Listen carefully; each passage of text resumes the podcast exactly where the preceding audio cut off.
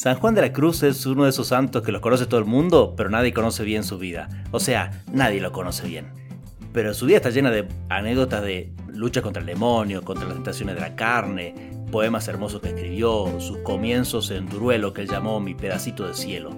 Y todo eso te voy a contar ahora en este episodio de Historias Católicas de Miles Cristi. Bienvenidos al episodio número 97, así que ya sí se va acercando el episodio número 100, cuanto para agradecerle a la Virgen, ya que empezamos en su día.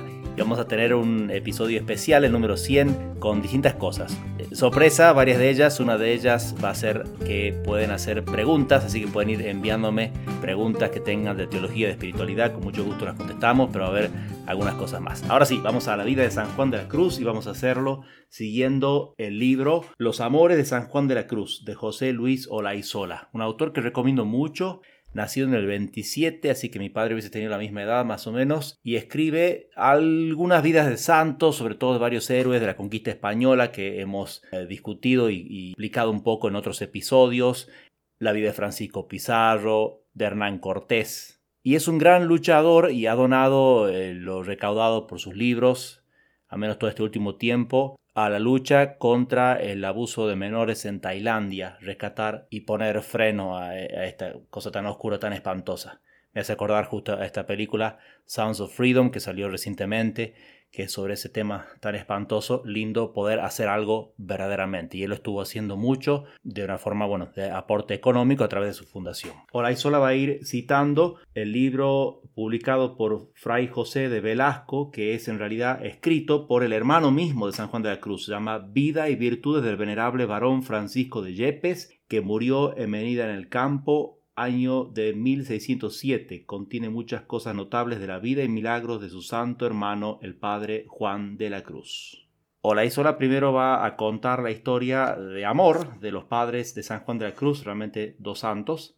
Gonzalo de Yepes, que mm, se dedicó al comercio de telas, trabajaba para otro, que lo quería hacer casarse con su propia hija, pero él se enamoró de Catalina Álvarez, que era una niña huérfana, trabajaba para una viuda en un telar y renunció a ese futuro que le ofrecían, lo que le causó la persecución incluso del que hubiese sido su futuro suegro, que tenía ya arreglada la vida para él, pero él siguió eh, su corazón y lo que veía era la voluntad de Dios y se casó con esta Catalina Álvarez, que luego enviudaría y criaría en extrema pobreza a San Juan de la Cruz, a su hermano Francisco, y esa misma austeridad de vida le va a ser un camino para lo que era el llamado a una vida muy austera, eh, particularmente a la vida del Monte Carmelo, de la religión de los carmelitas, y a ser reformador de ella, junto con Santa Teresa de Jesús. Voy a decir unas palabras acá citando el libro sobre Santa Teresa para que se entienda bien quién era y luego si volvemos a San Juan de la Cruz.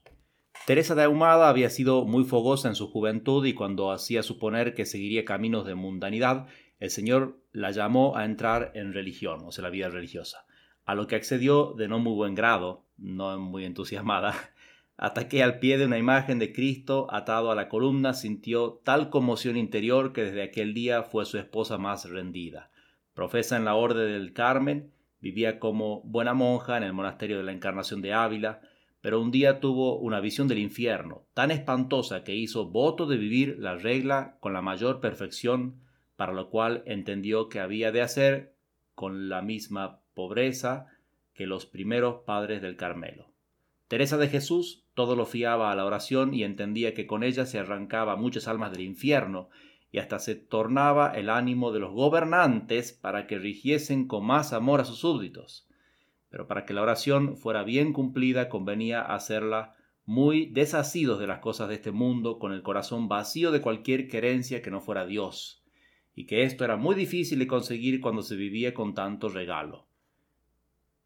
De ahí su nostalgia de la vida y asperezas de los fundadores del Carmelo, que poco tenía que ver con el vaivén que se traían las monjas de la Encarnación siempre de unas celdas a otras, con dimes y diretes y hasta recados y billetes que ningún bien hacían a las almas. Y una tarde del mes de septiembre de 1560 se determinó a hacer unos monasterios a manera de ermitañas para vivir conforme a la pobreza del Carmelo primitivo. Mucho padeció para conseguir los permisos del provincial de la orden, pero como era cosa de Dios, acabó por conseguirlo y el 24 de agosto de 1562 fundó el convento de San José en Ávila, el primero de la Descalcés. Pero necesitaba un varón, un fraile que quisiera hacer la rama masculina de esta reforma del Carmelo. Conoce primero a Fray Antonio de Heredia, que casualmente no le gustaba porque era de muy buena presencia, dice muy buen predicador y más acostumbrado a mandar que a obedecer, porque había sido superior mucho tiempo. Y ella quería más bien algún frailecito joven que estuviese fácil de reformar, de moldear, según esta nueva reforma del Carmelo. Aparte encima, Fray Antonio de Heredia estaba un poco viejo y dice, no, se me va a morir pronto. Acá viene lo cómico, que vivió hasta los noventa y pico y Santa Teresa y el mismo San Juan de la Cruz murieron antes que él y fue realmente uno de los pilares de esta reforma. Eh, entró finalmente. Pero mientras conoce a Fray Juan de Santo Matías en septiembre de 1567. Ella tenía 50 años y este eh, Fray Juan de Santo Matías es el que va a tomar el nombre de San Juan de la Cruz. Tenía solo 25 años. La describen a Santa Teresa de rostro muy hermosa, y en el hablar muy sosegada y convincente, poca dada a retóricas ni a perder el tiempo con muchas palabras. Fray Juan tenía 25 años, la figura muy menuda, o sea, chiquitito y flaquito, y la expresión del rostro muy dulce. San Juan de la Cruz había entrado al Carmelo pensando también en dedicarse a la oración, pero había visto que las cosas no estaban bien, había mucho que cambiar allí y simplemente pensó que lo que Dios le pedía era que se fuese a otra orden religiosa donde pudiese dedicarse más a la oración. Pensaba de hecho en ser cartujo. Y allí es donde Santa Teresa se lo encuentra y trata de convencerlo que la ayude en esta fundación, que no piense solamente en su propia alma, sino en tantas, otras almas que, de los religiosos mismos que no estaban viviendo de acuerdo a la regla y si los ayudaba les podía enderezar la vida. Pero obviamente es más difícil reformar que fundar de, comienzo, de la nada, de cero. ¿Por qué? Porque somos muy difíciles de cambiar de costumbres. Pero a eso Dios lo llamaba y dice que sí. Va a estudiar en Salamanca, se va a preparar bien para ser un buen sacerdote, buen predicador, porque eso es parte también de la misión de los carmelitas, no solamente la oración, sino eh, la predicación, aunque más limitada, porque tienen que darle prioridad a su vida contemplativa. Le pide entonces a Santa Teresa que vaya a fundar lo que va a ser la primera fundación, que es Duruelo, y va con un mapa escrito eh, dibujado por Santa Teresa, también se dedicaba a arquitecta, como nos toca ver a veces hacer a los sacerdotes y monja también, eh, que tiene que hacer uno un poco de todo. Se encuentra en el camino un hombre que estaba tratando de enterrar su burro que se le acababa de morir y se pone a conversar, una, conversación divertida, le resumo un poquito, dice, ¿y cuándo estuviste preso en Orán? Se interesó Fray Juan a qué trabajo forzados os sometía el moro, al de picar piedras y con ellas levantar el nuevo palacio del buey. Pues yo os propongo hacer otro tanto, pero en lugar de levantar un palacio para el bey, hacerlo para Dios. ¿Y qué merced voy a recibir por este trabajo? preguntó el hombre, que miraba receloso a quien vestido de sayal y jerga más parecía un mendigo que un fraile. Por lo pronto os voy a hacer la merced de ayudaros a enterrar a vuestro borrico, que ya hiede y tomando unos hierros, pues pala no tenían, se puso a cavar y el hombre hizo otro tanto, ambos con gran esfuerzo porque el verano había sido seco y la tierra estaba muy dura. Mientras cavaban, Fray Juan le explicó quién era él, a dónde iba, y cómo la providencia divina le había puesto en su camino mientras iba discurriendo cómo se las arreglaría él solo para trabajo tan esforzado como era el levantar un palacio para Dios. El hombre le escuchaba entre sorprendido y confuso sin acabar de entender hasta que Fray Juan le explicó que en todo aquel negocio andaba la Virgen María, patrona del Carmelo, en cuyo honor iban a hacer aquel trabajo. Pues si anda Nuestra Señora por medio, no se hable más, dijo el hombre, que tengo una deuda muy grande con ella y por lo que parece es llegado el momento de pagarla. La deuda era que le había salvado en una ocasión de una muerte cierta y Fray Juan le escuchó con gusto la relación de tan gran favor y a su término le advirtió Pues mirad bien a la que hacéis que esa clase de deudas acostumbra Nuestra Señora a cobrársela con gran largueza de intereses, y luego no quiero que os llaméis a engaño. Pasado unos meses, cuando el hombre profesó como hermano lego, con el nombre de Fray Pedro de Cristo, Fray Juan de la Cruz le recordó que esos eran los intereses de los que le habló cuando se conocieron. Así que este hombre que estaba allí providencialmente pasó a ser el primer hermano lego de esta reforma del Carmelo y va a ser una gran ayuda a San Juan de la Cruz. Juntos van a trabajar arduamente en levantar ese primer monasterio, comiendo pan duro y, algo de la huerta que van a hacer pronto. Así lo va describiendo el hermano de San Juan de la Cruz, Francisco, que va a visitarlo después de un tiempo. Cuando llegué, ya tenían el trabajo muy avanzado y yo puse de mi parte lo que pude. El lugarejo era pobre y la gente en sus el lugarejo era pobre y la gente de sus contornos muy abandonada de la mano de Dios, sin nadie que les predicara, hasta que llegaron los descalzos. Así se llaman los frailes reformados, los descalzos y los calzados o los de paño se van a llamar los que no querían aceptar esta reforma. También puse algo de comida, que de esto más cortos no podían estar, aunque bien es cierto que con poco se conformaban, pues no abandonaban la tarea ni para almorzar. Veces había que les llegaba la noche y no se habían desayunado. Entonces el lego se iba por los contornos y se traía pan que les daban las buenas gentes y con él se hacían unas sopas y más sustancia que un poco de sal que se tomaban con más contento que si fuera faisán.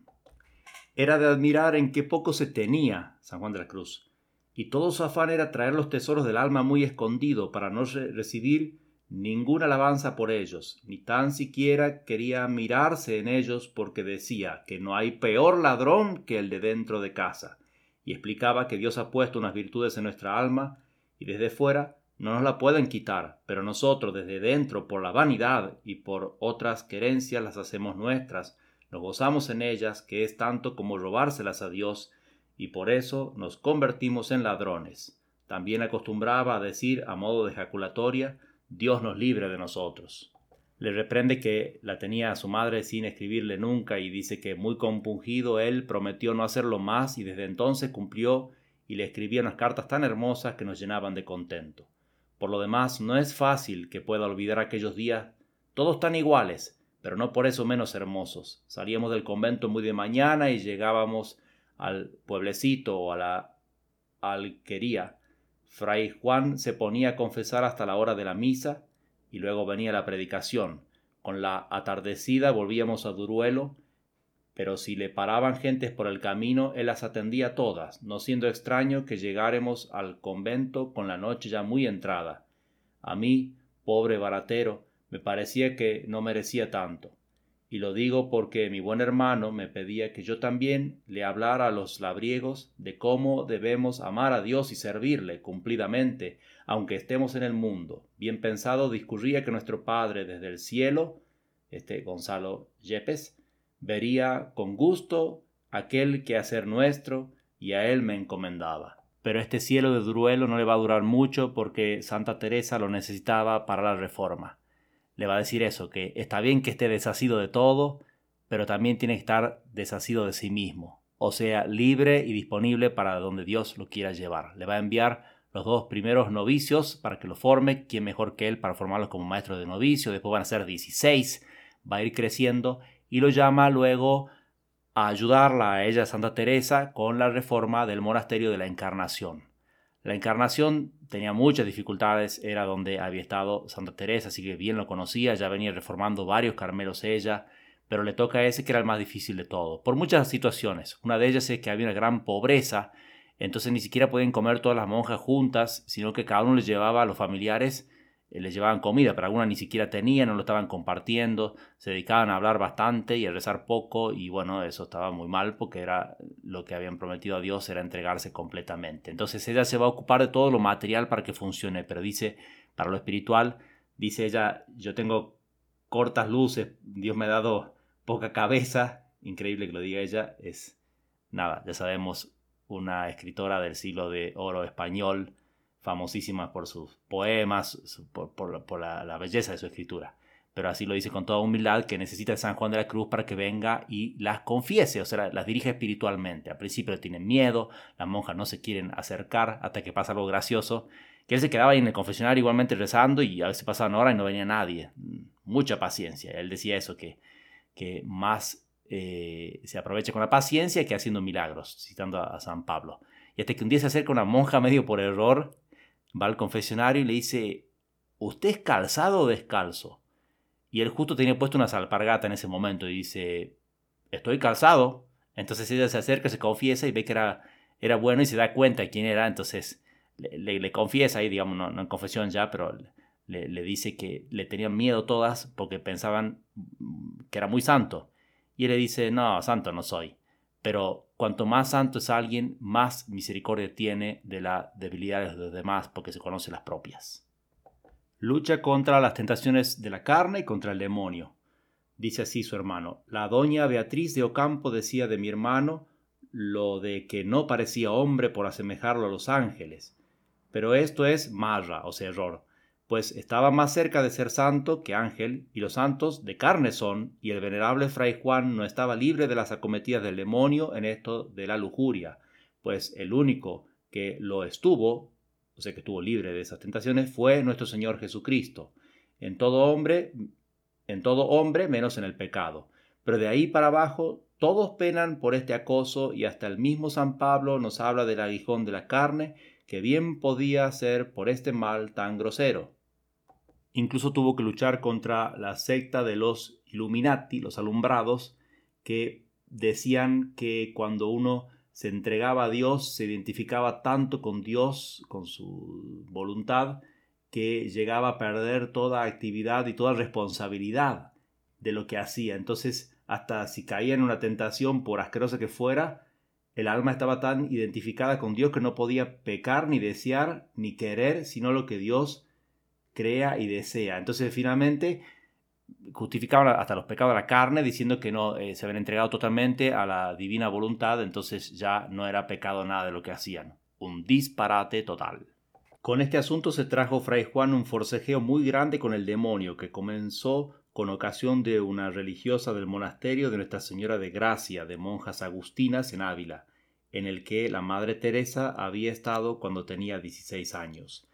Se llamaba la religiosa María de Olivares y estaba en el citado convento desde los cinco años, como educanda y cuando le llegó su tiempo profesó como novicia. Y de la noche a la mañana, sin que apenas tuviera letras ni se le conociera especial afición a los libros, comenzó a recitar de coro las sagradas escrituras y a dar explicaciones sobre ellas en medio de grandes arrobos que producía a unos espantos y a otros admiración. Las superioras del convento no sabían qué hacer, aun admitiendo que aquel conocimiento lo tenía por ciencia infusa, no estaba claro de dónde venía, si de arriba o de abajo, por lo que la superiora con buen juicio dijo Doctores tiene nuestra Santa Madre la Iglesia. Y así fue como fueron a pedir ayuda a San Juan de la Cruz. Pasó un locutorio Fray Juan en compañía del lego y allí les estaba esperando María de Olivares, joven de veinte años, muy agraciada, con un aire humilde y desprendido, como si se moviera en otro mundo y accediera a bajar a éste solo cuando era requerida por los superiores. Fray Juan comenzó a hablarle, con el sosiego con el que se servía para tratar con las almas, haciéndole preguntas sobre las sagradas escrituras y a todas respondía puntualmente la joven sin errar en nada. A sus respuestas hacía Fray Juan consideraciones piadosas, y la monja a todo asentía o añadía otras consideraciones no menos oportunas llevarían en este juego cosa de una hora, cuando Fray Juan le dijo Ahora, hija, vamos a considerar lo principal de nuestra fe. Tradúzcame, su gracia, esta frase del Evangelio de San Juan. Verbum caro factum est et habitavit in nobis. Y acá viene la traducción. El Hijo de Dios se hizo hombre y vivió con vosotros. Tradujo la monja sin vacilación. ¿Cómo con vosotros? saltó Fray Juan de la Cruz. El apóstol dice con nosotros se hizo hombre para vivir con vosotros, no con nosotros. Clamaron los demonios que poseían aquella desventurada criatura. Ahí saltó el demonio, que era el que verdaderamente estaba atrás de todo esto. Contó el hermano Lego que él sintió un escalofrío a lo largo de todo el cuerpo ante semejante respuesta, y que no pudo evitar hacer la señal de la cruz y ganas le dieron de salir corriendo. Por el contrario, Fray Juan se quedó más sosegado todavía y prodigó palabras de consuelo a aquella mujer diciéndole que ella estaba al convertir en el vosotros, en nosotros, y que Él estaba allí para ayudarla. Lo primero que hizo fue hacer un exorcismo en la ropa que usaba. Entonces las monjas contaron después que no se podía poner esas ropas que habían estado exorcizadas. Después hubo casos más fuertes. En una ocasión la hizo dar vueltas sobre sí con la cabeza hacia abajo y los pies para arriba.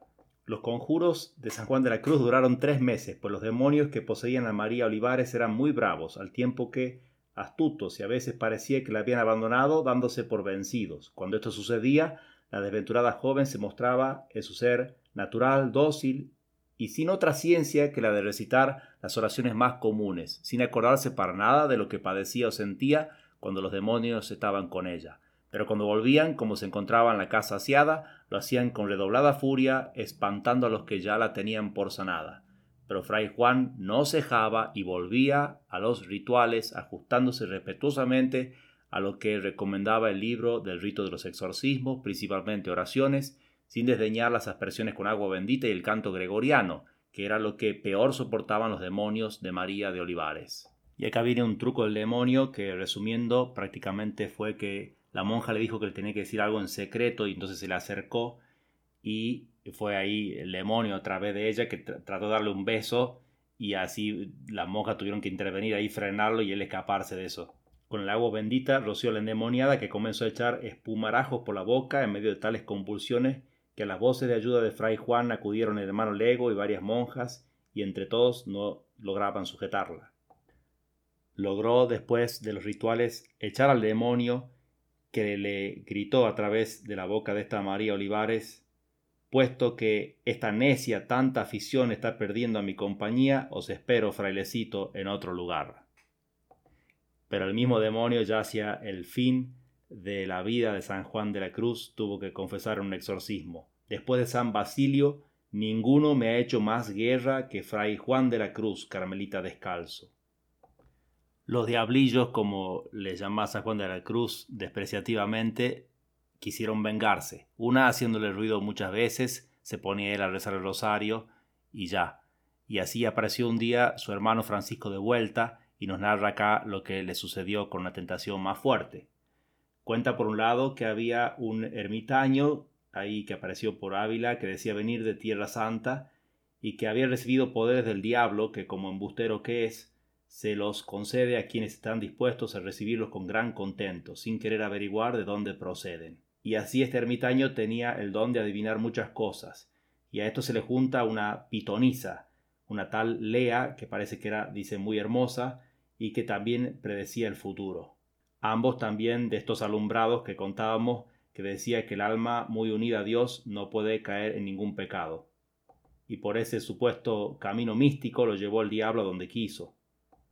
Así el demonio, padre de la mentira, con este ermitaño, le empezó a llenar la cabeza más a esta Lea y la volvió más loca, parte poseída, parte loca, y entonces un día fue al ataque de San Juan de la Cruz. Y así cuenta el hermano. El venerable fray Juan, que ya había advertido aquella devoción porque la joven se estaba muy cerca del púlpito, mirándole como en trance cuando él predicaba, obligándole a apartar su mirada de ella como hacía siempre con toda mujer, y más con las de buena presencia por terminar, digamos que a aquella joven la volvieron loca, pues de otra manera no se entiende que una noche de frío invierno con todo el campo nevado se presentara en la casita del huerto, muy liviana de ropas, cuando mi hermano se encontraba solo, pues yo era ido a atender unos recados. El hermano es San Juan de la Cruz. De lo que allí sucediera se sabe que mi hermano la reconvino, o sea, le reprochó, le dijo que se vaya, con mansedumbre y energía a la vez, pero como sirviera de poco y la tentación fuera recia, para salir de dudas, abrió la ventana más próxima, que estaría a cinco palmos del suelo, y se tiró de cabeza a la nieve, rebosándose en ella, como ya habían hecho otros santos en situaciones parejas. A continuación, descalzo como estaba, se echó a correr, aunque sin apartarse mucho de la casa, y en este trance me lo encontré yo. A la Lea, la, tentadora, que estaba fuera de sí, la envolví en una manta y con ayuda del hermano portero del convento del Carmen, el que era muy forzudo, la condujimos donde las agustinas que ya tenían alguna experiencia en estos negocios de almas trastornadas, bien por el demonio, bien por enfermedad de la cabeza. Fray Juan nos encareció que todo esto lo habíamos de llevar con gran secreto por tratar de salvar almas que parecían perdidas como así fue. La Lea murió de allí a poco, pero en gracia de Dios. Mi hermano salió muy edificado de todo esto y muy advertido de las tretas de las que se vale el demonio con las almas cándidas, y por eso fue muy enemigo de resplandores hermosísimos, de olores muy suaves, de deleites en el tacto y de sus susurros a los sentidos, que engolosinan a las almas y acaban por inducirlas al mal. A todo esto lo llamaba lujuria espiritual que puede terminar siendo de la otra. Explicación. Por un lado, ver cuánto amaban los santos la castidad y que estaban dispuestos a tirarse de la nieve de cabeza y salir corriendo como un loco con tal de no ofender a Dios. Y por otro lado, también la desconfianza que tenían a cualquier fenómeno extraño porque el demonio se vale de esas cosas. Es ya mucho más conocido el episodio de su encarcelamiento, donde estuvo nueve meses encarcelado por los calzados. Por medio estaba ahí el comisario general. Lo acusaban de revoltoso, de traer cosas nuevas, todo ese tipo de cosas. Los santos siempre tuvieron que padecer persecuciones y por parte de la misma iglesia. En un momento están arrestados ahí con el padre Germán de San Matías, los dos, y tienen ese diálogo muy lindo. Dice, ¿qué mal he hecho para merecer semejante castigo? le dice este padre Germán de San Matías, a la que fray Juan, que estaba recibiendo otro tanto, lo estaban azotando. Eh, lo sacaban de la cárcel para azotarlo lo ponían de vuelta. Y le contesta, ¿y qué mal hizo nuestro Señor Jesucristo para recibir esto y más? Deja a estos buenos hermanos que sigan con su trabajo, que a ningún pecador le viene mal un poco de penitencia en este mundo por no tener que purgarla doblada en el otro. El padre Germán de San Matías murió dos años después, cuando ya se había remansado las aguas de la tormenta del Carmelo, siendo prior de Mancera y fue de los que Fray Juan vio subir derecho al cielo como absorbido por una placa de gran esplendor y comentó Ojalá me sirvan a mí de tanto aquellos azotillos de nada que nos dieron los del tostado en Ávila. Sufrió muchísimo en esa celda, no lo dejaban celebrar misa, le daban pan y agua, era muy frío en el invierno, muchísimo calor en el verano, pero fue gracias a ese encierro tan ruin que se destapó el talento que para escribir hermosuras tenía nuestro padre, comenta uno de los frailes, que no digo que no lo tuviera antaño, pero, pero bien por sus muchas ocupaciones o su natural modestia no lucía, y allí va a escribir los poemas, lo que pueda escribir, lo demás se lo va memorizando, y son esos grandes poemas que ahora le vamos a dar un ejemplo y con esto vamos terminando esta hermosa vida de San Juan de la Cruz. Fray Juan de Santa María va a ser uno de los, el último carcelero que tiene, que es muy bueno y muy caritativo con él. En un momento está con mucha fiebre, San Juan de la Cruz, está a punto de morir, está tentado, siente lo que el Señor siente en la oración de la noche del huerto y está muy tentado de decir que todo fue falso y, o dejarse morir simplemente y dice, de esta fiebre le despertó un suave frescor en el rostro. Un fraile joven, a quien no conocía, le estaba colocando paños húmedos sobre la frente. ¿Quién os ha mandado hacer esto? le pregunta extrañado. ¿Es que alguien tiene que mandarme a hacer lo que ordena la caridad? le contestó el fraile. Mucho se conmovió fray Juan de la Cruz al oír la palabra caridad, pues de sus carceleros hacía tiempo que sólo recibía denuestos e injurias. Descuidad, le dijo enternecido, que no os he de dar mucho trabajo, pues no pienso estar mucho tiempo en esta prisión. El fraile entendió que se refería a la prisión de su cuerpo, y presto le respondió No ha de ser así, si de mí depende. Pero en realidad se refería a que estaba a punto de irse. Y le va a leer a él, eh, primero que nadie, eh, los poemas que estaba escribiendo. Lo primero que me leyó, aunque no fuera lo primero que escribió, dice, es aquello que empieza así. En una noche oscura, con ansias, en amores inflamada, oh dichosa aventura, salí sin ser notada, estando ya mi casa sosegada. Se refiere, sí, parece al escape de la prisión que va a ser como se va a escapar con una sábana de película totalmente, Em, va a terminar eh, justo en un monasterio sin querer en la puerta eh, a la noche y es increíble como él dice después que va a ser su ángel la guarda el que lo va llevando. Pero se refiere también eh, a estas noches que, de las que hablan los poemas, van a ser las noches de las purificaciones activas y pasivas que tiene que llevar, pasar toda alma. Nosotros también tenemos que pasar por eso, activa es lo que hacemos para sacar todo el pecado, todo lo malo de nuestra alma, todo lo que hacemos activamente nosotros. Y pasiva es lo que Dios va permitiendo eh, como purificación a través de la paciencia y de llevar con amor las cruces en nuestra vida. Nos despedimos entonces con un poema muy hermoso. Vivo si vivir en mí, y de tal manera espero que muero porque no muero. En mí yo no vivo ya, y sin Dios vivir no puedo. que bien sé yo de la fonte que mana y corre, aunque es de noche. Aquella eterna fonte está escondida, que bien sé yo do tiene su manida, aunque es de noche. Su origen no lo sé, pues no le tiene, mas sé que todo origen de ella tiene, aunque es de noche. Expresa así esa fe que tiene, aunque está siendo probada precisamente su fe en esa oscuridad del alma. Del verbo divino la Virgen preñada viene de camino si le dais posada. Llama de amor viva, o llama de amor viva, que tiernamente hieres de mi alma en el más profundo centro, pues ya no eres esquiva, acaba ya si quieres, rompe la tela de este dulce encuentro. Oh cautiverio suave, oh regalada llaga, oh mano blanda, oh toque delicado, que a vida eterna sabe, y toda deuda paga, matando muerte en vida has trocado, o lámparas de fuego en cuyos resplandores las profundas cavernas del sentido que estaba oscuro y ciego, con extraños primores, color y luz dan junto a su querido. Cuán manso y amoroso recuerdas en mi seno donde secretamente solo moras, y en tu aspirar sabroso de bien y gloria lleno, cuán delicadamente me enamoras. Son poemas que expresan esa relación mística ese amor místico a Cristo, al Espíritu Santo habitando allí con sus lámparas, sus dones. Había pedido morir y vivir el último tiempo sin ningún cargo y morir perseguido y abandonado, y verdaderamente Dios se lo concede, hasta que justo a último momento un superior que no lo quería nada porque lo había tenido que reprochar hace mucho tiempo, porque más que rezar se dedicaba a andar dando vueltas y predicando y no era la misión de ellos, así que lo está tratando mal ese último tiempo, pero llega a último momento uno que había sido un gran amigo y compañero de él y mejoran sus condiciones ya a punto de morir. A las 12 sonaron las campanas de la iglesia del Salvador y al poco las del convento. ¿A qué tañen? preguntó Fray Juan. A maitines, le dije yo. Gloria a Dios, que al cielo los iré a decir, exclamó gozoso, y poniendo sus labios sobre el crucifijo que siempre llevaba consigo, expiró. El rostro, que de suyo era trigueño, se le puso blanco y transparente, y de aquel cuerpo tan lleno de llagas comenzó a salir un olor como de rosas. Quiero dejarles una frase muy linda, muy profunda, que espero nos ayude a imitar ese corazón de San Juan de la Cruz, como el mismo fraile lo formuló. Donde no hay amor, ponga amor y sacará amor.